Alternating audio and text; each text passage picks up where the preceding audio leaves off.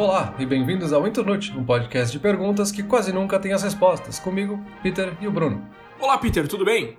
E a pergunta dessa semana é como não esquecer de lembrar. Peter, antes que eu me esqueça, lembrar o pessoal aí que a gente está nas redes sociais e que a gente tem um e-mail oi@inturnute.com, onde as pessoas podem nos mandar perguntas, respostas, opiniões e tudo mais. Agora voltando para a pergunta, como não esquecer de lembrar? A gente está falando de memória então hoje, Peter, é isso? Beleza, a gente vai falar de memória, mas não é memória no sentido mais amplo, né? A gente está falando sobre memória sobre como lembrar das coisas, né? Como lembrar das nossas tarefas do dia a dia, lembrar informações, lembrar dados. E aí, para fazer essa breve introdução, é legal a gente falar que tem vários tipos de memória. Né? A gente tem a memória processual, que é para a gente lembrar de procedimentos mais mecânicos, aquela chamada memória muscular em alguns casos. Então, quando eu jogar beisebol, eu lembro como é que eu dou uma atacada, pelo simples fato de eu ter essa memória do processo que é necessário para fazer isso. Quando a gente está falando aqui no nosso sentido, que está muito mais relacionado à produtividade, trabalho, tarefas, coisas assim, a gente está falando mais dessa memória declarativa, que a gente poder recitar conhecimentos, recitar informações que a gente recebeu no passado, e mais especificamente até aquela memória semântica que é aquela que a gente usa muito na escola, em alguns casos no trabalho, que é a gente decorar algumas informações para a gente poder aplicar elas depois. E aí, além disso, é importante a gente pontuar que existem duas funções que a gente usa quando a gente está falando de memória, que a gente tem a função de guardar as nossas memórias e a gente tem a função de recuperar essas nossas memórias, que são duas coisas diferentes. E muitas vezes a gente faz uma certa confusão de achar que memória é uma coisa só, mas a gente tem esses dois trabalhos, né? A gente tem o trabalho de guardar a informação que a gente recebeu e a gente tem o trabalho de ir lá no nosso cérebro buscar a informação quando a gente precisa. E aí a gente tem várias formas, várias ferramentas e vários entraves que podem acontecer na hora de a gente usar essas funções. É mais ou menos isso que a gente está falando aqui, né? De a gente lembrar o nome de alguém, lembrar uma informação no trabalho, aprender alguma coisa na escola, esse tipo de coisa, né, Bruno? Isso, isso. Ah, essa de lembrar o nome de alguém, eu sou péssimo para isso. Ou, mas enfim, nós vamos falar um pouco mais sobre isso depois. Peter, é isso aí, tu comentou ali de guardar e recuperar. Eu encontrei também uma, uma primeira função que vem antes disso que chama codificação. Então seria codificação, armazenamento e recuperação. Codificação basicamente é tu enxergar uma informação e começar a transformar aquilo em memória, começar a preparar ela para o teu cérebro guardar. E aí entra esses dois passos que tu comentou, de guardar de fato no cérebro e depois no futuro de recuperar, que é de lembrar daquilo. E eu acho importante ressaltar também que existem dois passos aí, que é a memória de curto prazo e a memória de longo. Então, primeiramente, a gente guarda aquela informação na memória de curto prazo. Só que a memória de curto prazo, ela dura de 15 a 30 segundos. Ela é chamada também de memória de trabalho, porque basicamente ela é uma função do cérebro que te ajuda a trabalhar, te ajuda a reagir, te ajuda, te ajuda a digerir as informações que você está recebendo. Enquanto que a memória de longo prazo é aquela que a gente pensa quando a gente fala em memória, que é onde fica tudo que a gente se lembra desde a infância e tudo mais. Então, primeiro a gente codifica uma informação, a gente armazena ela na memória de curto prazo, que vai sumir dali a pouquinho, e se aquilo for mais importante para nós dali para frente, a gente transfere ela para de longo prazo, e aí no futuro a gente recupera.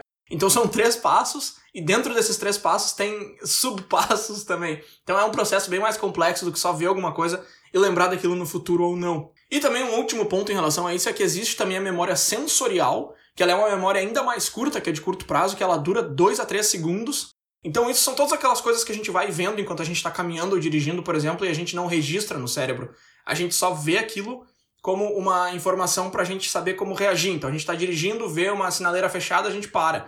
A gente não vai lembrar daqui a 10 anos que a sinaleira estava fechada, aquilo ali vai ficar segundos só no nosso cérebro, só para a gente saber como reagir em relação àquilo. Ótimo, eu acho que isso é bem importante para a gente fazer essa introdução. Mas agora eu queria puxar essa nossa conversa começando, digamos assim, pela ideia de percepção. Que eu ouço muita gente falar, tipo, ah, eu sou uma pessoa esquecida, eu não lembro das coisas, eu ouço o nome de alguém e esqueço logo depois, esse é o clássico, né? Uhum. Mas eu vejo uma certa dicotomia, assim, entre as pessoas que dizem que são esquecidas e as que são de fato esquecidas. Que pode ser justamente por isso, assim, a pessoa diz, ah, eu sou uma pessoa muito esquecida, então pera aí que eu vou anotar o que tu me falou. Então essa pessoa já tá usando uma técnica sem querer para ajudar ela a lembrar o que ela tá achando que vai esquecer.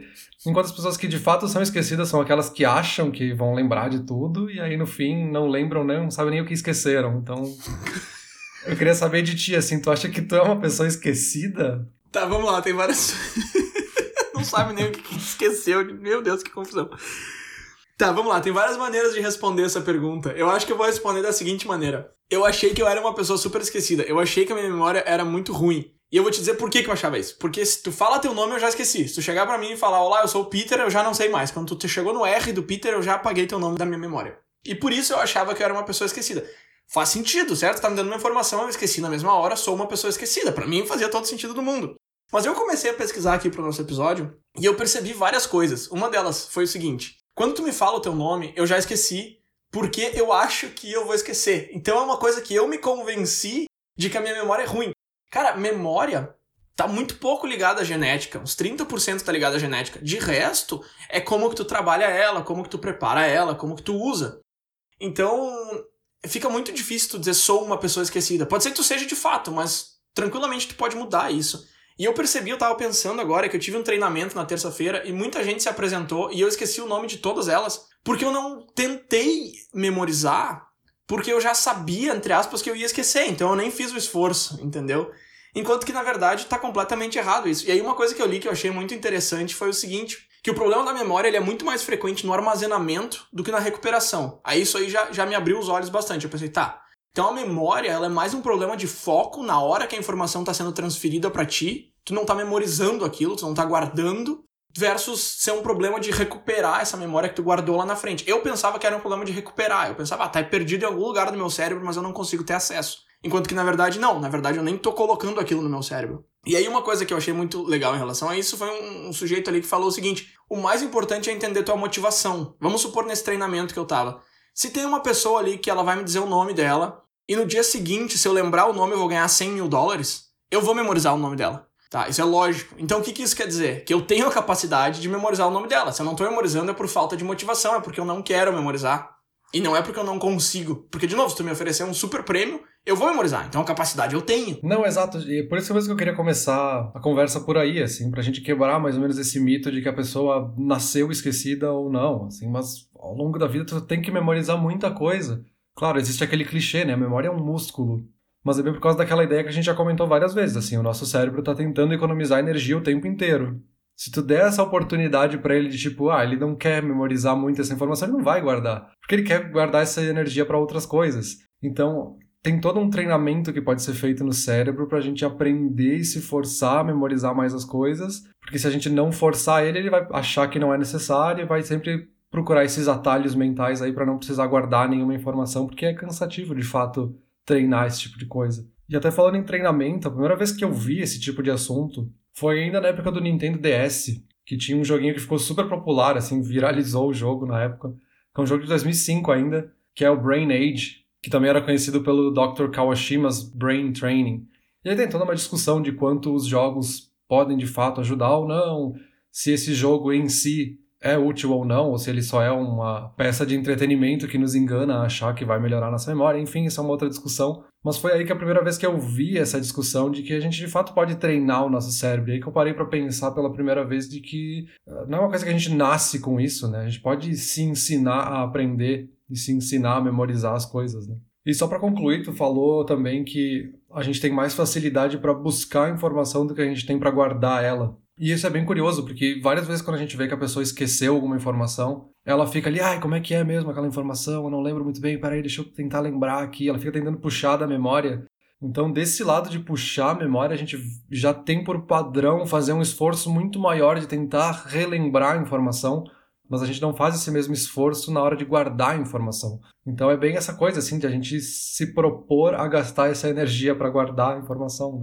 Cara, legal, não tinha pensado por esse ângulo nisso que tu tá falando agora. Eu pensei bastante sobre. Eles chamam isso aí que tu tá descrevendo de fenômeno da ponta da língua, que é quando tu sabe que sabe a palavra e ela tá ali, tu sabe, velho, tu sabe. Isso acontece muito com o nome. Eu tenho algumas palavras que acontece isso toda vez que eu tento lembrar daquela palavra. E aí, lendo um pouco mais para falar hoje sobre isso aqui, eu descobri o seguinte: quanto mais tempo tu coloca e quanto mais esforço tu coloca em tentar lembrar aquela palavra, mais tu vai condicionar o teu cérebro a fazer aquilo de novo. Porque quando tu faz isso, teu cérebro não aprende a palavra, ele aprende o estado que tu ficou. E ele acha que aquilo ali é o, é o que tem que fazer da próxima vez. Então, a próxima vez que tu precisar daquela palavra, isso vai acontecer de novo. Chama também de fenômeno letológico isso. Então, basicamente é o seguinte, quando isso acontecer, a grande sacada é tu não ficar tentando lembrar o tempo todo, é tu parar e tentar ir para algum lugar que, que vai ter a resposta para ti. Então, sei lá, jogar no Google ou perguntar para alguém, Tipo, tá tentando lembrar o nome de uma música, coloca a letra no Google ou pergunta para alguém, ou tá tentando lembrar o nome de alguém, vai, sei lá, no Facebook, procura a pessoa pelo,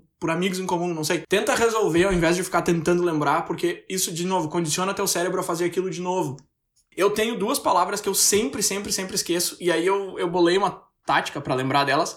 Uma dessas palavras é transversal e eu não consigo, cara, eu não conseguia lembrar da palavra transversal quando eu precisava falar transversal, precisava falar de duas ruas que se atravessam. Eu não conseguia. Então o que que eu fiz? Eu tem uma tem uma tem um cruzamento aqui, uma esquina que eu passo todo dia quando eu tô indo pro trabalho.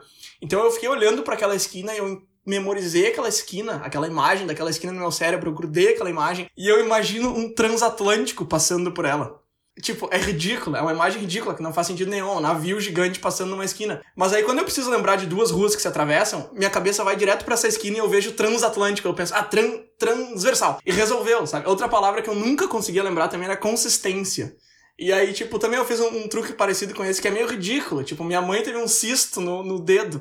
E a minha mãe é uma pessoa muito consistente. Tipo, tu sabe que o negócio que tu vai falar pra ela, tu já sabe que ela vai responder. Sabe como é que é mãe, né? Tipo, tu já sabe que ela vai responder. Então, quando eu preciso lembrar dessa palavra, eu penso, consisto no de... Cons... Com... consistência.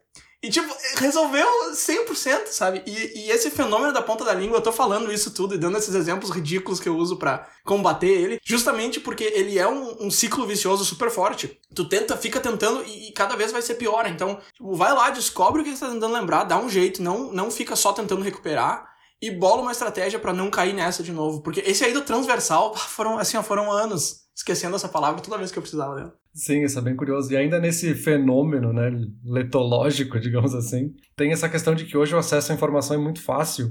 Então é fácil para a gente cair nessa armadilha do nosso cérebro querer economizar energia de novo. Uhum. Então eu não preciso decorar o teu número de telefone, porque quando eu precisar, tá ali no celular, tá anotado. Então o cérebro reconhece que essa informação é importante, mas ele também não vai armazenar ali em algum lugar importante, porque tá ali quando precisar. Então isso acaba estimulando também esse fenômeno da ponta da língua, porque o cérebro, ah, precisa guardar, mas também eu consigo quando eu precisar. Então é, muitas vezes a gente esquece por causa disso e a gente cria, entre aspas, esse vício. Né? E outra coisa também que causa esse fenômeno é que quando tu tá tentando lembrar, vamos supor uma palavra, tá? Vamos supor, sei lá, transversal, que era o que eu tava falando antes. Quando tu tá tentando lembrar daquela palavra, o teu cérebro vai trancar numa grade todas as palavras que não interessam. Então, sei lá, banana, telhado, ele vai isolar tudo isso e ele vai pegar só as palavras que interessam. Rua, avenida, linhas, paralelas. Só que aí o que, que o cérebro faz? Ele pega a palavra que tu quer, que é o transversal, e ele tranca lá junto com as outras sem querer. E aí tu nunca vai conseguir chegar nela enquanto tu não parar de pensar naquilo. Porque para destrancar essas palavras, tu vai ter que parar de tentar. E aí todas as outras palavras vão voltar pra tua mente, e uma delas é a transversal, que tá trancada lá. Enquanto tu ficar insistindo nisso, tu não vai chegar nela, porque o teu cérebro bloqueou ela para fora. Mas, Peter, agora falando um pouco, e, e, um pouco mesmo, sobre tipos de memória. Porque existe a memória visual, existe a memória acústica, tem a semântica que tu comentou, que é lembrar as coisas pelo sentido delas, a memória tátil. Eu sou uma pessoa de memória muito mais visual, e o que eu achei muito interessante em relação a isso é que a memória pode ser guardada no teu cérebro num formato diferente do que ela foi recebida. Então, por exemplo, tu me mostra, e, e isso é uma coisa que eu vejo as pessoas falarem, e todo mundo fica muito confuso do tipo ah, que sabor que tem tal coisa. Daí a pessoa pensa numa cor, sabe? Porque, tipo, tu tá falando de um sentido e a pessoa pensa em outro. E isso acontece justamente porque o nosso cérebro, na hora da codificação ali, antes do armazenamento ainda, ele pode transformar a informação em outro formato. Então, por exemplo, eu escuto uma música e eu visualizo um cenário. Tipo, sei lá, eu tô escutando um country e aí eu enxergo um cenário de Velho Oeste e aquilo ali que guarda na minha cabeça. Então, ao invés de eu guardar o som, eu guardei a imagem. Só que eu tô guardando uma imagem que reflete um som, entende? Então, eu sou uma pessoa, de novo, eu sou uma pessoa mais visual. Então, o meu cérebro tem mais facilidade de fazer isso. Pegar outros formatos, tátil ou, sei lá, semântico e transformar em visual. Isso é uma coisa que eu faço bastante. Pegar o semântico e transformar numa imagem, que é o que eu tava falando antes justamente do transversal. Eu transformei uma palavra num cenário que é um transatlântico cruzando a cidade. Porque para mim é mais fácil de enxergar e eu acho fantástico a capacidade que o cérebro tem de fazer isso, de transformar uma coisa em outra completamente diferente, que vai te remeter à, inicial. Eu não sei se eu tenho uma, uma memória mais visual também, ou se contigo é, vai, vai para outro caminho aí. Não, aqui já é uma coisa que eu acho bem curiosa, assim, porque a minha memória é muito mais acústica ou auditiva, né, como alguns falam. Que eu tenho muito mais facilidade de memorizar coisas que eu escuto do que coisas que eu vejo. E sempre que eu memorizo, eu tento pensar no som das coisas, ou alguém me falando sobre essa coisa. Então eu acho isso muito curioso, assim que as pessoas falam, tipo, ah, visualiza na tua cabeça a informação. Como é que eu vou visualizar, meu? Me fala aí que eu decoro. e aí, isso na escola era algo que sempre foi um pouco difícil, assim, porque me parece que na escola a gente sempre prioriza essa memória visual, né? O professor escreve no quadro, a gente escreve lá, então tem um pouco da memória tátil também, a gente escreve nos cadernos, e para mim era difícil porque eu preciso muito mais prestar atenção no que ele tá falando, e se eu perder tempo anotando ou olhando pro quadro, talvez eu perca informações importantes. E isso eu meio que demorei na escola para aprender. Cara, tô muitas perguntas para te fazer, peraí. Uh, então, eu pela primeira vez em 34 episódios, eu memorizei todas as minhas anotações e eu não tô dependendo muito delas, eu tô indo mais pela memória. Só que é uma memória extremamente visual. Mas pro final do episódio eu vou dizer como é que. qual foi a técnica que eu usei para fazer isso, que é uma técnica que eu achei muito interessante. E eu tô muito curioso para saber o que, que tu vai achar dela, já que tu não tem memória visual nenhuma, aparentemente tu não enxerga nada dentro da tua cabeça. Agora, outra pergunta que eu tenho para te fazer é um episódio do Hello Internet, tu deve ter ouvido já, foi um podcast que tu mesmo me recomendou. Eles estavam perguntando para pessoas, se eu te falar assim, visualiza uma maçã, e aí de 0 a 10, tá? Sendo que 0 é tu pensar nas características, tu pensar uma maçã é vermelha e redonda. E o 10 é tu enxergar uma maçã física em 3D na tua frente. Pra ti, no teu cérebro, qual, qual seria o score? Essa é uma pergunta bem difícil, assim. Eu lembro que eu já pensei sobre isso quando eu ouvi esse episódio do Hello Internet. Uhum. Porque também é uma questão bem subjetiva, né? O que eu considero um 10 não é a mesma coisa que tu considera um 10, ah, e aí sim, tem toda mas... uma outra discussão, blá blá. mas eu consigo visualizar a maçã, porque eu já vi maçã muitas vezes na minha vida, então. Uhum sei lá, isso eu acho um pouco confuso, mas também não acho que esteja tão ligado a essa questão de memorizar informações, sabe? Eu consigo visualizar, eu diria que é tipo um 7, 8, sabe? Eu visualizo a maçã com facilidade. Tá, então, se tu tá, por exemplo, numa aula de biologia e alguém tá falando alguma coisa, tu conseguiria visualizar tudo que a pessoa tá falando, tu conseguiria fazer esse exercício que eu fiz, por exemplo, de imaginar um transatlântico cruzando Toronto, mas tu não faz isso porque depois tu não vai conseguir recuperar a informação com tanta facilidade quanto se tu memorizar o som das coisas e a pessoa te explicando aquilo. É isso, então? Isso, exato. Eu consigo visualizar a coisa, mas não é uma ferramenta para lembrar depois, assim. É muito mais fácil para mim, por exemplo, saber que tu me disse isso, e aí se eu precisar visualizar, eu vou lembrar da tua voz me falando para visualizar o transatlântico atravessando Toronto, sabe? Uhum. Tá, então isso é mais interessante ainda, porque basicamente o que tu tá me dizendo é que tu conseguiria usar qualquer uma das táticas tranquilamente, mas uma vai ser mais eficiente ou mais efetiva do que a outra. Então é mais de ir testando e perceber o que, que funciona mais para ti. E uma última pergunta que eu tenho em relação a isso, então, por exemplo, quando tu pesquisa aqui pra gente conversar no internet, quando tu lê um artigo, como é que tu faz para memorizar o que tu tá lendo? Se tu não usa memória visual, se tu vai mais pra auditiva, ou se aí nesses casos tu usa um pouco da visual também, ou alguma terceira técnica, talvez? Tem várias técnicas que dá para usar e foi o que eu fui aprendendo ao longo do tempo, assim, então... Uh, mas só antes de comentar isso, é, uma coisa que também que eu pesquisei aqui que eu achei super interessante, que às vezes a gente ignora, é que todo mundo tem todos esses tipos de memória no cérebro. Todo mundo tem um pouco da visual, um pouco da acústica, um pouco da semântica, um pouco da tátil, mas a gente sempre tem uma que é muito mais forte, assim. Então, se você botar num gráfico, talvez seja 80% uma e as outras vão ser 5, 6% cada, sabe? Então, sim, nesse meu caso, assim, às vezes eu tenho essa coisa visual quase como um ícone para poder abrir a parte auditiva, sabe? Então eu ah, tu falou do transatlântico, beleza. Daí o que, que o Bruno falou sobre o transatlântico? Daí eu penso nisso, assim. Então eu meio que tento dar uma voz para aquele autor e como se ele estivesse lendo o texto para mim, assim. Uhum. O caso mais extremo, assim, da escola que eu lembro é de, às vezes, eu gravar a minha voz e depois me ouvir falando sobre aquele texto para poder memorizar a informação, assim. Que loucura isso, cara. Agora a gente conversando, sabe o que, que eu percebi? Eu percebi que, por boa parte da minha vida, quando eu tô aprendendo alguma coisa, eu não uso nada disso. Eu não uso visual, eu não uso sensorial. Eu só eu vou lá e anoto as coisas para eu saber onde ir buscar a informação quando eu precisar. E eu acho que é por isso que eu não lembro de nada que eu, que eu estudo, porque. Não, é, não, tipo assim, o que eu tô dizendo é o seguinte: não é que ah, eu estudei e não serviu para nada porque eu esqueci tudo. Não. Sempre que eu estudo alguma coisa nova e que eu me interesso ou que eu preciso daquela informação, eu crio uma pasta no meu computador e eu vou anotando de uma forma que para mim funciona super bem, bem organizadinho ali do, do, jeito que eu gosto. Então quando eu precisar daquela informação, eu sei exatamente onde ir, mas eu não memorizo nada. E agora eu tô pensando que deve ser por causa disso. Eu não coloco uma voz no autor, ou eu não visualizo um conceito que ele tá me mostrando, ou tipo, eu não faço nada disso, entendeu? E eu acho que pode ser por isso que eu não memorizo nada. Não é que eu seja uma pessoa esquecida. E aí volta porque a gente tava falando lá no começo do episódio, não é que eu seja uma pessoa esquecida é que eu não tô sabendo como organizar a minha memória. Eu tô achando que é só. Porque uma coisa que eu li também para essa pesquisa é o seguinte: a gente só memoriza aquilo que a gente aprende. Então, por exemplo, se eu ler um artigo, eu não vou memorizar. A não ser que eu leia e pense nele e entenda o que, que ele tá falando. E aí existe uma chance daquela memória aí do curto prazo pro longo. Se eu não fizer isso, ela vai ficar no curto prazo e vai sumir dali a pouquinho. Então tem isso, tem que processar tudo e tal. Só que eu fazia isso e eu achava que já seria o suficiente. Mas não, tem um outro passo ainda que é como que eu vou guardar essa memória. Eu acho que eu tava fazendo justamente aquilo que a gente fala no começo, achando que a questão toda da memória é a recuperação. Pá, eu vi, eu vou recuperar, mas a recuperação é só é, é quase que uma consequência. O esforço é colocado ali no, no processamento e no armazenamento. E falando em esforço, uma coisa que eu li também aqui que eu achei bem legal é que a tua chance de memorizar alguma coisa aumenta à medida que tu aumenta o esforço para anotar que seja. Então, por exemplo, se tu tá olhando para um quadro numa aula e tu tira uma foto, provavelmente tu não vai memorizar aquilo. Se tu escreve no teu computador, a chance já aumenta um pouco. Se tu escreve à mão, a chance já aumenta mais ainda. E aí tem uma pesquisa bem interessante que eles fizeram com diferentes grupos de alunos, onde, onde um grupo fazia anotações no computador e o outro à mão, e o grupo que fez anotações à mão lembrou muito mais do conteúdo depois. Isso eu achei bem legal também, eles chamam da regra do esforço. Basicamente é isso. Quanto mais esforço tu coloca numa informação, maior a chance tu tem de memorizar aquela informação. E aí o caso extremo, digamos assim, seria tu aprender alguma coisa e ensinar aquela coisa para outra pessoa.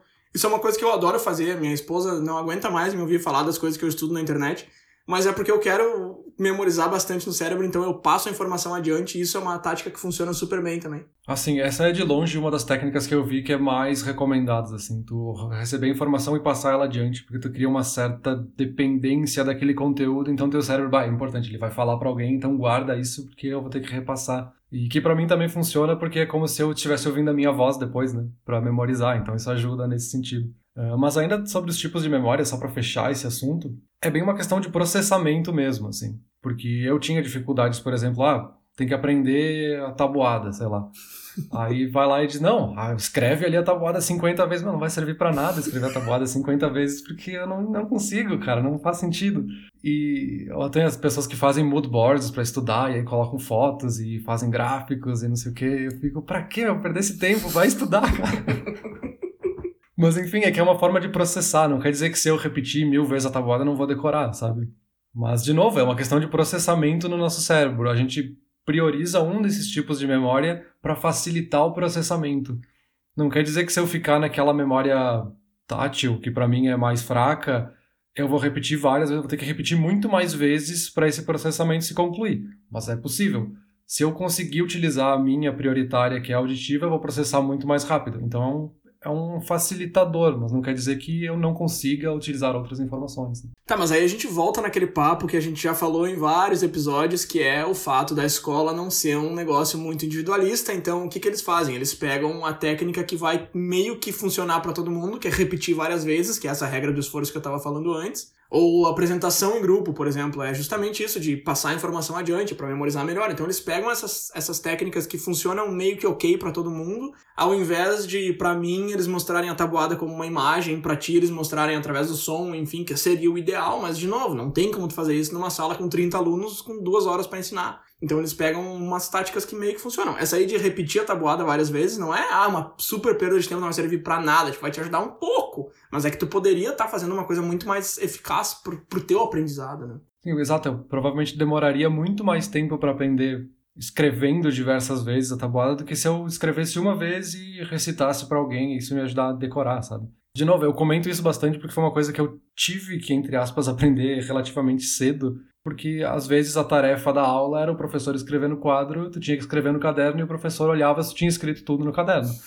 Para mim não funcionava, eu não ia estar tá prestando atenção na aula, eu ia estar tá com uma atividade mecânica que passa reto no meu cérebro, que é tipo, Sim. sabe, era uma perda de tempo absurda, que foi simplesmente porque estava nesse padrão de ter que pensar no grupo e não no indivíduo. Né? Cara, muito rapidamente, uma coisa que a gente esqueceu, perdão pelo trocadilho, de comentar é como que o esquecimento ocorre no cérebro. Então, contra o que, que a gente tá brigando aqui quando a gente se pergunta como não esquecer de lembrar? O esquecimento pode acontecer, eu vou listar os quatro principais aqui. Falha no armazenamento, então é isso que a gente já bateu nessa tecla várias vezes, de tu não tá prestando atenção, de tu não ter colocado no teu cérebro, então não é que tu, não é nem que tu vai esquecer, é simplesmente tu nunca memorizou tu acha que tu esqueceu, mas tu nunca soube direito. Outra coisa que acontece bastante é o esquecimento com o tempo, então as células do cérebro vão perdendo a conexão ou vão tendo falta de desencadeadores. Ah, desencadeadores é uma palavra que eu nunca consigo lembrar também, porque em inglês ela é triggers, que faz muito mais sentido para mim. E aí eu memorizei da seguinte maneira: eu imaginei uma pessoa apertando trigger de uma arma e explodindo um cadeado. E aí, desencadeador. E, oh, cara, resolveu. Nunca mais vou esquecer. Pode me perguntar quando tu quiser. Desencadeadores. Então, falta de desencadeadores ou, ou, perda de conexão das células do cérebro. Isso acontece com o tempo, não tem muito o que fazer a não ser praticar e relembrar e ficar em cima daquele conteúdo mais vezes. Tem o esquecimento seletivo, que é quando o cérebro deleta as memórias inúteis ou erradas enquanto tu dorme. Então, se tu aprende uma coisa nova que contradiz alguma coisa que tu achava que sabia, tu vai esquecer daquela antiga durante o sono. Ou as inúteis, então essas são mais frequentes. Até, por exemplo, segunda-feira eu fiquei a tarde inteira pensando se eu tinha trancado a porta do, de casa ou não. E na terça-feira eu já não lembrava mais que eu tinha ficado pensando naquilo, porque quando eu fui dormir na segunda, meu cérebro foi lá e deletou aquela informação. Então, esquecimento seletivo, basicamente deletando coisas que a gente não precisa, pode acabar deletando alguma coisa que precisava no processo, a gente sabe que o cérebro não é um troço perfeito. E o esquecimento motivado, isso aí é muito interessante, que é quando a gente esquece memórias ruins de propósito, entre aspas. Então, traumas, coisas do tipo que a gente esquece. Basicamente, o cérebro mantém, ele retém essas memórias, então elas estão dentro do teu cérebro, mas ele dá um jeito de tu não conseguir acessar elas nunca mais. Isso eu achei muito interessante também. A pessoa pode te dizer que aquilo aconteceu e tu não vai conseguir lembrar. Esse já é um caso bem mais raro, digamos assim, não é uma coisa cotidiana, mas é uma das maneiras de esquecimento, então achei legal a gente comentar um pouco sobre isso aqui. Mas agora, Peter, vamos responder essa pergunta aí. Como não esquecer de lembrar, a gente está falando aqui de várias técnicas e táticas e estratégias, mas vamos, vamos tentar vamos tentar estruturar aqui um pouco o conteúdo.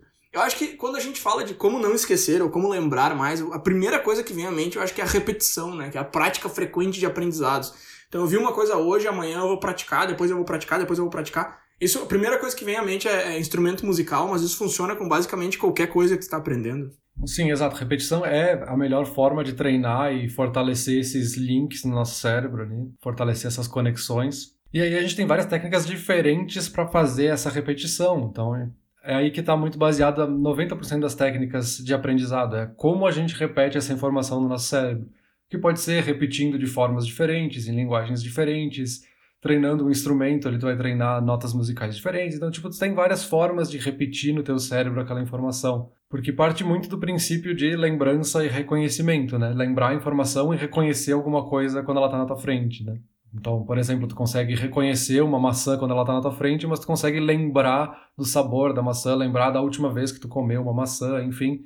E para isso a gente tem várias técnicas que podem ajudar ou não. É, porque isso aí que está descrevendo agora é basicamente o propósito da memória. O propósito da memória é entender o presente e prever ou estruturar o futuro. É basicamente para isso que a memória serve. Então, sim, de fato, exatamente. Essa aí é, é uma das principais e mais básicas técnicas de, de aprimorar a memória. Isso. E para começar, talvez, essa rodada de técnicas que a gente encontrou aqui que são interessantes, uma que eu achei super interessante, eu nunca tinha parado para pensar que realmente isso poderia funcionar, é simplesmente tu estar tá autoconsciente no momento que tu tem que decorar uma informação e pensar, eu preciso decorar essa informação.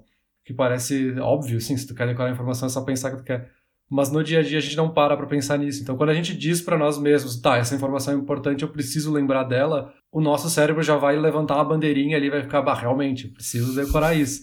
Então, isso já nos ajuda. E é uma coisa muito, muito simples, né? E é muito fácil perceber que isso funciona de fato. Eu lembrei agora de um exemplo, quando eu ia no banco e a minha chefe dava o cartão e falava, ó, oh, a senha é tal. Eu sempre memorizava a senha, não precisava ligar para ela e perguntar. E tipo, era só uma sequência de seis números que eu não assimilava nada, eu só simplesmente lembrava. Por quê? Porque eu sabia que eu precisava lembrar daquela informação, sabe?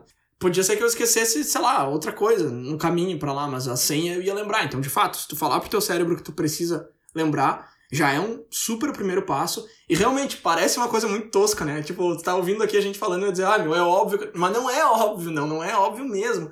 Eu mesmo, eu faço isso direto, aquilo que eu falei no começo do episódio, de ao invés de pensar eu preciso lembrar, eu já penso assim, eu não vou conseguir lembrar, porque eu sou uma pessoa esquecida. Calma, cara, calma, calma, tenta lembrar. Tenta lembrar que já vai ajudar um monte, com certeza. Sim, é, é como tu posiciona aquela informação no teu cérebro, assim, tu tá colocando ela já próximo da lixeira para esquecer, porque tu sabe que vai esquecer, ou tu tá colocando ela num pedestal, porque não, essa informação é importante, eu preciso separar ela aqui para depois. Isso, exato, exato. Agora, isso de esquecer direto, assim, aquilo que eu comentei lá no começo, de esquecer nomes direto. E aí eu achei uma tática que é bem boa. Eu já tinha visto num seriado uma vez, no The Office. Pô, já falei de The Office várias vezes aqui, vou pedir um patrocínio pros caras. Mas tem um episódio que o Michael Scott, que é o gerente lá, ele, ele ensina uma maneira de memorizar o nome das pessoas, e aí ele pega uma característica nada lisonjeira da pessoa e ele amarra com o nome da pessoa. Ele faz, claro, é um seriado cômico, então ele faz isso de uma maneira que tu olha de fora e pensa, meu Deus, que horror. Mas funciona super bem, assim, esse treinamento que eu comentei lá atrás, que várias pessoas se apresentaram e eu não memorizei o nome de ninguém. Na verdade, eu memorizei de uma pessoa, porque eu sabia que o nome dela eu ia precisar lembrar. E aí, para mim, tem um, um, desafio extra que eu trabalho num lugar super internacional, então cada pessoa é de um lugar do mundo, então os nomes não são palavras que eu já ouvi antes, não são nomes que eu reconheço. O nome dela, por exemplo, era Shaya. E aí eu olhei para ela e ela tava meio que olhando para baixo, assim, quando ela falou, e eu memorizei ela olhando para baixo e pensei na palavra shy, que é tímido, né, em português. E aí, se eu lembro de shy, eu vou lembrar que o nome dela é Shaya. E aí funcionou, esse treinamento já faz uma semana, eu não lembro o nome de ninguém que tava lá, exceto por ela. Então, essa tática ela é meio ruim, eu não gosto muito de falar dela, porque tu tá basicamente admitindo que tu olha pra uma pessoa e procura uma característica meio pejorativa, sei lá, não necessariamente pejorativa, mas meio caricata. E tu tenta lembrar daquilo e relacionar o nome, que não é uma coisa que eu acho muito interessante, não é uma coisa que eu acho legal, sabe? Mas funciona, funciona bem Tu olhar pra uma pessoa, pensar numa característica dela e ligar no nome, funciona super bem. Se tu for olhar esses caras que memorizam tudo, esses campeões de memória, não sei o que, vai olhar qualquer programa de entrevista, essa é a tática que eles mais ensinam. Eles mostram umas fotos e falam: ah, olha a testa dessa pessoa, ah, olha a orelha dessa pessoa. E eu fico olhando e fico tipo meio, ah, meu, para, velho, deixa, deixa ficar. Mas assim, que funciona, funciona. Se tu precisa memorizar o nome de uma pessoa, tu pode tranquilamente usar isso que, que vai dar certo. É, sim, isso de achar alguma coisa caricata é bem interessante. Eu já vi também várias vezes. Acho que inclusive foi no The Office que eu vi também.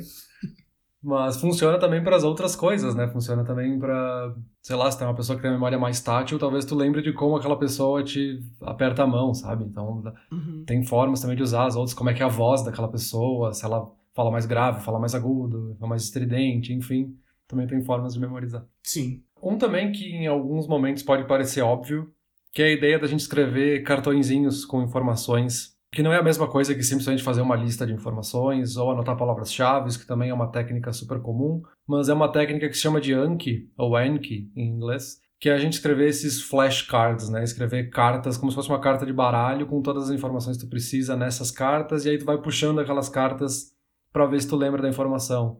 Tem várias formas diferentes de fazer essas cartas, então pode ser que tenha uma pergunta na frente da carta e atrás tenha a resposta, então tu vai se estimulando a tentar responder aquela pergunta e atrás tu olha se está certo ou não. Tem vários formatos desse Enki, mas eu acho que ele é super interessante porque a gente está separando as informações em várias cartas menores, em vez de estar num bloco, num caderno. E aí isso, entre aspas, facilitaria o processamento no cérebro, porque tu está dividindo em processamentos menores para não decorar tudo de uma vez, tu decora informações menores que depois se ligam por fazerem parte desse mesmo baralho. Eu acho que isso aí tá bem relacionado a uma coisa que eu ia comentar aqui, que é a metodologia de testes. Quando a gente tá na escola, às vezes a gente acha um saco ter que fazer prova e tal, mas a prova, o teste, ali ajuda um monte na memorização do conteúdo. Isso aí que tu tá comentando é bem pela, pelo mesmo motivo, na verdade. Basicamente, o que tu tá fazendo é, primeiro, tu tá se forçando a lembrar daquilo porque tu sabe que tu vai ser testado. Então isso aí já é um passo que ajuda bastante. E segundo, tu tá colocando aquilo no papel, então tu tá fazendo um pouco mais de esforço, então já ajuda um pouco também. Terceiro, se tu é uma pessoa mais visual, tu vai lembrar da carta, e aí tu vai conseguir lembrar o que tá escrito nela, então isso ajuda bastante também. E o benefício extra é tu conseguir pegar uma coisa na mão e ver tudo que tu aprendeu, ver tudo que tá ali, então tu consegue saber o quanto que tu já estudou, o quanto que tu já aprendeu. Então eu acho que sim, eu acho que isso de fazer testes ou fazer essas cartas que tu tá comentando funcionam de uma maneira semelhante e funcionam bem. Eu acho que elas juntam várias táticas numa coisa só e por isso que elas são bastante interessantes. Eu faço isso bastante quando eu estudo sozinho, eu sempre começo uma semana fazendo uma revisão da semana anterior. Idealmente eu começaria uma semana fazendo um teste da semana anterior, mas como eu estudo sozinho, eu não vou preparar um teste para mim mesmo, porque eu já vou saber das respostas. Mas sim, essa é uma tática que eu uso bastante também, isso de, de botar no papel para poder revisar no papel, se eu quiser, mas também na minha cabeça, porque no processo de construir esse material, eu já memorizei aquele conteúdo. É, essa é uma das maiores defesas que eu vi para esse sistema Anki, que é porque justamente ele estimula um pouco de cada uma dessas funções. Então, tu escreve a carta, então tu usa a memória tátil. Tu visualiza a carta, então tu tá usando a outra parte. Uhum. Aí tu vai falar essa carta para alguém, ou tu vai pedir para alguém te ler a pergunta para te falar a resposta. Então tu vai usando um pouco de tudo, assim. É uma mistura de várias técnicas. Uhum. E por isso que acaba sendo bastante útil, né? Porque mesmo aquelas memórias que são mais fracas, entre aspas, no teu cérebro, também vão ser estimuladas. Então uma vai estimular a outra. E a consequência é que seria mais efetivo do que simplesmente fazer uma delas, né? Agora, chegando mais pro final da minha lista aqui de dicas e táticas, enfim. Uma que eu achei interessante é a de blocos versus intervalos. Então, ao invés de tu estudar um conteúdo por duas horas, depois outro conteúdo por duas horas, depois revisar um conteúdo por uma hora, é tu juntar tudo meio que numa coisa só. Então, tu estudar uma coisa nova, revisando uma coisa que tu já sabe. E o motivo por trás disso tudo é que uma das melhores maneiras de memorizar algo novo é juntar com alguma coisa que a gente já conhece. Então tu me diz uma palavra nova, provavelmente a primeira coisa que o meu cérebro vai tentar fazer é ligar ela numa palavra que eu já conheço, independente da língua que seja. Uh, uma coisa que eu fazia muito quando eu estava tentando aprender japonês, eu ligava o som das palavras em palavras que eu já conheço, em inglês ou português, enfim. Então a gente tem essa, quase que por instinto, a gente tenta ligar numa coisa que a gente já conhece. Mas a ideia aqui é não só fazer uma ponte entre uma coisa e outra, é pegar o que a gente já sabe, o que a gente já conhece e abraçar aquela informação. Então passar ela por todos os lados. Então se eu estou aprendendo alguma coisa nova sobre idioma, eu vou pegar tudo que eu já sei sobre idioma, eu vou ver o que eu consigo ligar ali e eu vou pegar essa informação nova e eu vou colocar dentro do meu repertório, não vou fazer uma ligação dela com alguma coisa do meu repertório. Entende? Então essa que seria a justificativa por trás de estudar mais de uma coisa ao mesmo tempo. E aí, claro que eu não estou falando de abrir um computador de cada lado da mesa e ficar pulando de uma aula para outra, não é isso que eu estou falando. Eu tô falando de, de novo, revisar uma coisa que tu já conhece junto com um aprendizado novo. E aí isso vai virando tudo farinha do mesmo saco e vai entrando no seu cérebro como algo que tu já conhece, algo que faz parte do teu repertório, inclusive as coisas novas que tu tá vendo ali. É, sim, isso é bem interessante e é... lembra também aquela ideia da, da escada do conhecimento, né? Vai fazendo um degrau por vez, né? Que é super comum quando a gente está treinando para um instrumento musical, então tu vai fazer uma escala para depois fazer uma escala mais complexa. Ou, por exemplo, para esportes também é super comum. Então, se você está andando de skate, a primeira coisa que tu vai aprender não é fazer um backflip. Tu vai primeiro aprender a ficar em cima do skate, tu vai aprender a se equilibrar, aí tu vai aprender a subir e descer do skate com facilidade, para depois aprender a pular, para dar um ollie. Então, tipo, tu vai aos poucos e aí, quando tu chegar no backflip, tu já tem toda essa carga anterior, que precisa de todas essas outras etapas para conseguir fazer o backflip lá na frente é bem essa coisa da escada, né? Tu vai conectando uma informação na outra, porque as outras tu já domina, então agora é só uma informação mais curta que tu tem que aprender. Tu não tem que aprender tudo de primeira. Esse exemplo do skate é perfeito, porque quando tu tá pulando, tu também tá andando, tu não para de andar e pula, então tu tá justamente fazendo isso que eu falei, né? De usar o que tu já sabe e colocar o novo ali dentro, e não colocar ele como uma coisa depois, né? Tá, Peter, agora a última técnica aqui do meu lado é uma coisa bem mais prática que eu vou comentar como que eu usei. Eu descobri isso essa semana, eu usei ela para memorizar as minhas anotações para esse episódio. Eu vou tentar explicar o que que ela é e como que eu usei de uma forma bem prática, do tipo, ó, tenta aí, faz tal e tal coisa, se der certo deu, se não der, talvez não é para ti. Funciona super bem para quem tem memória visual. Para quem tem outro tipo de memória, eu já não sei se funcionaria super bem ou não. Eu tô falando do Palácio da Mente. O Palácio da Mente é um conceito que apareceu no seriado aquele Sherlock, eu acho, eu li em algum lugar que apareceu nesse seriado. Eu tenho um certo preconceito contra essas técnicas que dizem assim, como memorizar tudo para sempre e nunca mais esquecer. E o meu preconceito com isso vem do fato de que não existe uma técnica que faça isso para todo mundo, e eles vendem isso como uma tática que vai funcionar para todo mundo, e eu discordo plenamente. Agora, eu usei, funcionou super bem para mim, então eu vou explicar aí mais ou menos o que, que é. O Palácio da Mente é o seguinte: é tu imaginar um lugar que tu conhece muito bem. Então, sei lá, pensa tua casa, ou teu escritório, algum lugar que tu conhece muito, muito, muito bem. Tu imaginou aquele lugar. Limpa ele, tá? Coloca super organizado, não deixa um monte de livro por tudo, deixa ele bem organizadinho. E aí pensa, por exemplo, a tua sala de estar. Coloca ali alguns grupos de mobília. Coloca a mesa do centro, coloca o sofá, coloca a TV. Aí vai pro teu escritório, coloca a tua mesa, tua cadeira e uma estante. Então tu vai, tu vai caminhando, entre aspas, dentro da tua mente, né? Lógico. Tudo que eu tô falando agora é dentro da tua cabeça. Tu vai caminhando por esse palácio, por essa localização, e vai visualizando a mobília. E ele tá limpo, ele tá só com a mobília ali, sem nada. Beleza, perfeito. Aí tu cria uma rota. Eu vou entrar por aqui, eu vou caminhar para lá, eu vou fazer isso, eu vou fazer aquilo. Refaz essa rota várias vezes na tua cabeça. Aí beleza, quando tu já tá 100% ali seguro com, com o local em si, com a rota que tu vai fazer, com a mobília e tal, Tu pega aí, vamos pegar o exemplo desse episódio agora. Eu peguei todas as minhas anotações e eu fiz 10 tópicos. Meu primeiro tópico, por exemplo, era memória longa, memória curta, memória sensorial. Esse era o meu primeiro tópico, eu fiz 10 tópicos. O que, que tu faz com cada tópico? Tu transforma eles numa imagem e tu coloca dentro desse palácio. Então eu tô imaginando a minha casa aqui. Quando eu entro na minha casa, eu tenho um corredor. Eu, eu tô imaginando. Ai, meu, é, é meio ridículo, porque são exemplos assim muito absurdos, mas é justamente isso que vai fazer tu lembrar depois. Então eu entrei na minha casa e no corredor a primeira coisa que eu vejo é o Olaf, do Frozen, a Elsa e o Demolidor. Eu tô vendo esses três aqui na minha frente, tá? E o Olaf tá de gravata. O que que isso me faz lembrar? Primeira vez que eu vi o negócio do Frozen foi um curta que eles lançaram antes no outro filme. O filme em si é um longa, curta-metragem, longa-metragem. Então o Olaf tava no curta, a Elsa tava no longa. E o Demolidor, ele usa outros sentidos além da visão, esse é o superpoder dele. Então eu tô olhando para eles eu tô vendo curta, longa, sensorial. Tá, memória curta, memória longa, memória sensorial. O Olaf tá de gravata, por quê? Ah, porque memória curta também é chamada de memória de trabalho. Então ele tá, ele tá arrumado para trabalhar. Então essa é a primeira coisa que eu vejo. Então eu sei que o primeiro ponto que eu vou falar é memória curta, memória longa e memória sensorial. Eu não vou listar os 10, tá? Eu não vou dizer como é que eu transformei os 10 em imagens, mas só mais, só mais dois para exemplificar bem. Eu caminho para minha cozinha, na mesa tem um psicólogo que eu conheço sentado segurando um presente e do lado dele tem um castelo de cartas. Por quê? Porque a psicologia diz que a memória é uma forma de entender o presente, por isso que ele está segurando um presente, e estruturar o futuro. Então, por isso que ele estruturou um castelo de cartas. Então, eu tô vendo isso, eu tô lembrando para que que serve a memória, qual é o propósito da memória. Eu caminho para minha sala, no meu sofá tem três pessoas sentadas, três amigos meus, um, um programador, um advogado e um médico. Por quê? Porque a memória é separada em três formas. Programador, ela é separada em codificação. O advogado está ali por causa do armazenamento, ele está guardando uns arquivos.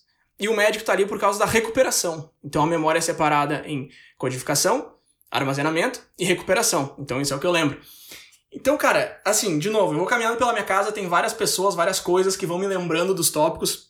Eu li isso, eu assisti um vídeo sobre isso e eu pensei que coisa mais ridícula. Eu vou confessar que foi a primeira coisa que veio na minha cabeça. Eu pensei, eu não vou ficar pensando em coisa dentro da minha casa. Mas aí eu fiz, porque sempre que eu faço essas pesquisas por internet, eu gosto de abrir minha cabeça para essas metodologias que eu acho ridículas a primeira vez que eu vejo elas. E eu fiquei muito impressionado e eu comecei a usar isso para outras coisas também durante a semana e eu comecei a lembrar de coisas tipo de listas de palavras aleatórias que eu jamais lembraria se não fosse por uma tática assim, por uma técnica que, que faz o meu cérebro pensar naquilo de uma maneira mais lúdica, mais absurda. E eu achei fantástico. Então, assim, vamos colocar um link aqui na descrição que explica bem melhor como é que funciona e qual a teoria por trás. Quem tiver interessado, eu recomendo fortemente dar uma olhada nisso, porque eu expliquei bem resumidamente mas eu quis fazer justamente isso, explicar resumidamente e mostrar um pouquinho de como é que eu usei essa tática. Eu não esqueci de nada, a gente tá chegando no final do episódio, eu consegui falar tudo que eu tinha para falar sem precisar depender tanto das minhas anotações hoje. Então, para mim funcionou uma maravilha, eu adorei essa tática, eu vou com certeza usar para muitas coisas uh, no, no futuro. Não sei se tu já usou essa tática ou não. Não, eu nunca usei, eu já ouvi falar sobre ela. E ontem mesmo eu estava vendo um palestrante falando especificamente sobre essa ideia de quase como um complemento, né? reforçando essa ideia de que quanto mais bizarro tu conseguir transformar essa, essa ideia, melhor tu vai memorizar ela. Então não tenta visualizar, sei lá, tu tá visualizando o teu quarto e aí na gaveta tal tem a anotação dentro disso. Não, imagina um negócio bizarro, assim, tu tá no teu quarto e dentro da gaveta tem um dinossauro cuspindo fogo, sabe? É um negócio muito estranho que vai, vai atiçar o teu cérebro para lembrar dessa informação. Isso que eu achei super interessante dá para usar de outras formas também o Palácio da Memória, né? Não só na ideia de visualizar o quarto, que é super visual, né? Para quem tem essa memória mais visual, mas tem outras formas. Né? Você pode ouvir pessoas falando sobre isso, então tu imagina uma roda de pessoas conversando aí, tu coloca as pessoas que tu conhece falando sobre esses assuntos, ou tu pode usar uma memória mais tátil, então ele recomenda usar as partes do corpo como esse local, né? Então tu consegue pensar que quando tu encosta em tal parte do corpo tu vai conseguir lembrar uma informação, ou tu bate de uma forma diferente. Então, tipo, é várias formas de usar esse conceito do palácio da mente, que é de fato muito interessante. Ele só faz um alerta, digamos assim, porque pode ser que a primeira vez tu tente visualizar e não funcione, não porque tu não fez direito, mas porque tu nem sabia que a tua memória não é visual, sabe? Porque tu nunca foi estimulado a descobrir qual que é o teu tipo de memória. Então isso também é interessante. Só em relação a isso que tu falou de talvez não funcionar na primeira, eu acho que essa técnica exige um, um certo nível de criatividade também. Eu gosto de escrever, eu gosto desse tipo de coisa, então para mim foi super tranquilo transformar a ideia de memória longa e memória curta no Olaf e na, e na Elsa, sabe? Foi, foi, foi quase que uma coisa orgânica, assim, me veio fácil, não? eu não tive que ficar trabalhando nisso porque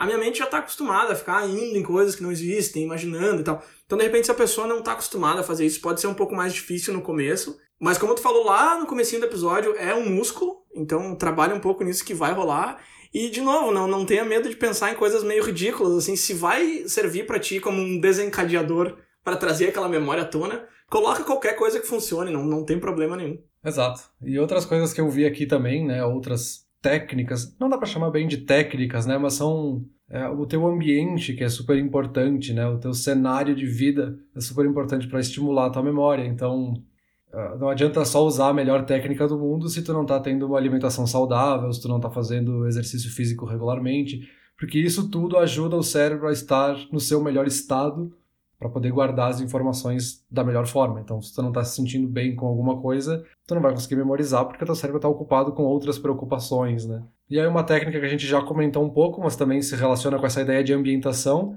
é usar a ideia de pressão social ao teu favor. Então, eu vou me comprometer a falar para ti uma informação que eu vou aprender essa semana então eu vou ficar com essa pressão na minha cabeça, ah, preciso aprender porque eu vou contar pro Bruno isso na semana que vem. Então eu vou ficar com isso na cabeça e aí isso vai me ajudar a memorizar. Por mais que no fim da semana, no fim, eu nem conte para ti o que, que eu aprendi, sabe? Mas isso ajuda também. E é uma coisa que a gente vê aqui toda semana, sabe? Eu Sim. leio um pouco algumas informações que se fosse no dia a dia eu não ia lembrar, mas como a gente vai gravar no fim da semana, eu já fico com aquela informação mais presente na minha mente, eu fico pensando nela mais vezes e vou fazendo essa repetição quase sem querer para mim mesmo. E aí um último ponto, que é reforçando essa ideia de repetição pela milionésima vez, né? repetindo a ideia de repetição, mas que é importante a gente pensar quando a gente vai repetir também. Não é querer repetir mil vezes no mesmo dia e depois nunca mais olhar para aquela informação. Que pode ser que teu cérebro entenda que foi uma vez só, então que tu olhou para essa informação. Então tem que dar espaços entre uma repetição e outra, dar espaços diferentes entre uma repetição e outra, dar um espaço para o teu cérebro respirar, então ele processa um pouco da informação Daí sim tu repete aquela informação para ele processar mais um pedaço. Não adianta repetir mil vezes agora porque ele vai processar a mesma coisa, né? Olha que interessante, eu li sobre espaçamento durante a pesquisa, mas era o espaçamento no aprendizado, não na repetição, do tipo, aprende o que, que é o conceito essa semana, semana que vem tu vai aprender onde aplicar. Então o que tu tá dizendo é que é importante no aprendizado e também na repetição, que é uma coisa que eu não fazia foi em algum episódio aí do Anturnute que eu comecei a aceitar que eu precisava dar um tempo, que não adianta eu sentar oito horas seguidas para ler um livro inteiro sobre finanças, que eu preciso ler um capítulo hoje, um capítulo amanhã, ou que seja três capítulos, mas não um livro inteiro. No, no aprendizado eu já coloquei isso na minha cabeça, mas então tu acha que na repetição também? Sim, com certeza, porque a gente tem que dar esse espaço para a gente aprender e processar novas informações, mas também tem esse espaço para aprender a mesma informação, né? Que a gente falou antes, né? O nosso cérebro vai processando em partes e isso facilita, né? Então, por mais que a gente tenha recebido aquela informação completa da primeira vez, talvez no futuro tu vá lembrar 10% dela. Então, repete aquela mesma informação, no fim do dia tu vai ter 20% daquela informação. Então, vai aos poucos estimulando ele, né? E eu acho que uma coisa que é curiosa ainda, voltando lá para a primeira técnica que a gente comentou, que é sobre simplesmente tu estar tá atento e pensar que eu quero decorar essa informação. Curioso ver como a gente vai aprendendo técnicas sem querer por causa disso. Que, por exemplo, nos primeiros episódios que a gente fez do Inturnute, a gente fazia as anotações e a gente ia conversando aqui sem grandes técnicas por trás, digamos assim. E aí no começo eu percebia que durante a tua fala eu queria falar algumas coisas de volta, mas quando chegava a minha vez eu já não lembrava exatamente o que eu queria ter dito, alguns pontos ficavam para trás, enfim. E aí eu comecei a perceber, tá, vou anotar aqui a palavra-chave lá do que, que o Bruno falou. Então ele começou a falar sobre processamento, eu anotei a palavra processamento. Depois, quando veio a minha fala, eu já sabia que eu queria falar sobre processamento. Então, essa é uma técnica boba, mas que foi sem querer que eu aprendi ela e que eu vi no episódio que é recomendada. Então, achei interessante isso também, como a gente às vezes precisa se estimular para isso, né? Mas isso é uma grande característica da raça humana de escutar para responder e não escutar para entender. Enquanto tu escuta para responder, tu nunca vai memorizar o que tu tá escutando. Enquanto que se tu escuta para entender, não só tu vai memorizar, mas provavelmente tu vai conseguir responder melhor também. Talvez tu precise de uns segundos antes de responder, porque tu vai ter que digerir aquela informação mas tu vai memorizar melhor e provavelmente tu vai dar uma resposta melhor também. E eu tava rindo aqui enquanto tu falava, porque eu lembro que nos primeiros episódios tu tava falando e eu queria entrar ali para não esquecer e tal. E agora eu tenho feito isso, eu presto bem mais atenção no que tu tá dizendo, anoto aqui. Depois, quando chega a minha vez, eu falo. E com certeza a gente termina os episódios e eu, e eu lembro exatamente do que a gente conversou e aquilo fica comigo. E lá nos primeiros, passava uma semana eu já não lembrava mais nem o tema, assim, eu tinha que ir lá olhar o título, tá? Daí eu começava a lembrar. E agora, esses últimos que a gente tem feito, eu já, já, já são aprendizados que ficam comigo para depois, então sim, dá pra ver uma diferença bem clara nisso. Não, é ótimo. Eu acho que é isso, acho que a gente respondeu super bem a pergunta. A gente explicou um pouquinho sobre como é que funciona a nossa memória e algumas técnicas, ou pelo menos as principais, para memorizar isso. Não sei se tem mais alguma coisa para agregar mas eu acho que já foi informação demais. Se a gente for mais além, eu não vou lembrar de nada, então acho melhor a gente parar por aqui. Eu vou te dizer que eu teria mais muita coisa para falar. Esse tema é muito fascinante. Eu fiquei impressionado com a pesquisa. Eu li muita coisa sobre memória emocional, sobre memória dependente do estado, memória dependente do contexto, coisas fantásticas. A gente pode até colocar uns linkzinhos aqui para quem tiver mais interesse. Mas eu acho que por hoje deu, Peter. A gente já foi longe demais. Valeu. Então, por hoje chega. Valeu.